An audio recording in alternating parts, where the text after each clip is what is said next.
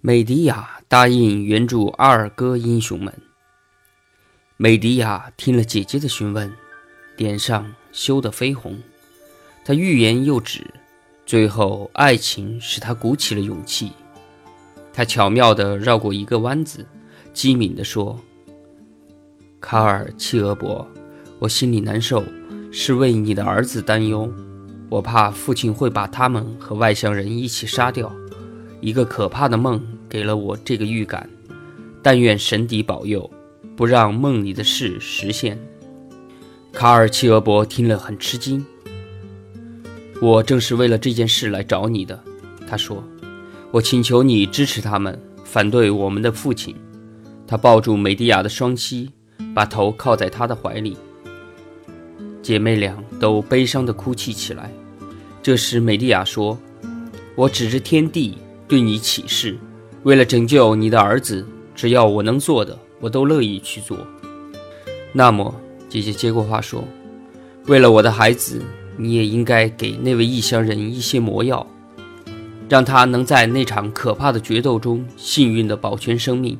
我的儿子阿尔戈斯以他的名义请求我，希望得到你的帮助。”美迪亚激动地跳了起来，脸上泛出红晕。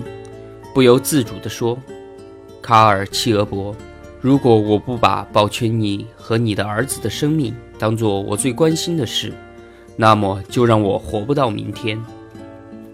明天我将一早去赫卡特神殿，把制服神牛的魔药取给外乡人。”卡尔契俄伯离开了妹妹的住房，赶紧给阿尔戈斯送去这个值得庆幸的消息。整整一夜。美迪亚同自己进行着激烈的斗争。我是否许诺的太多了？他问着自己。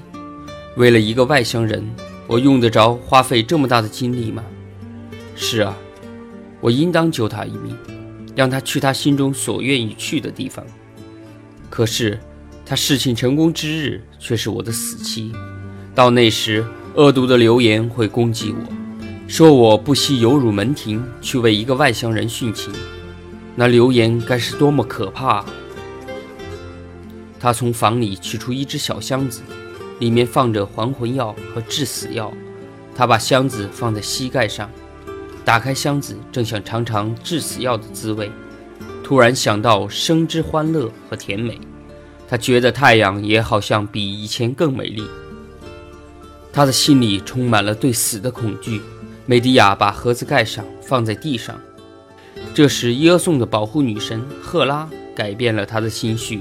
他几乎等不到天亮，就取来所许诺的魔药，并带着他到他喜爱的英雄那儿去了。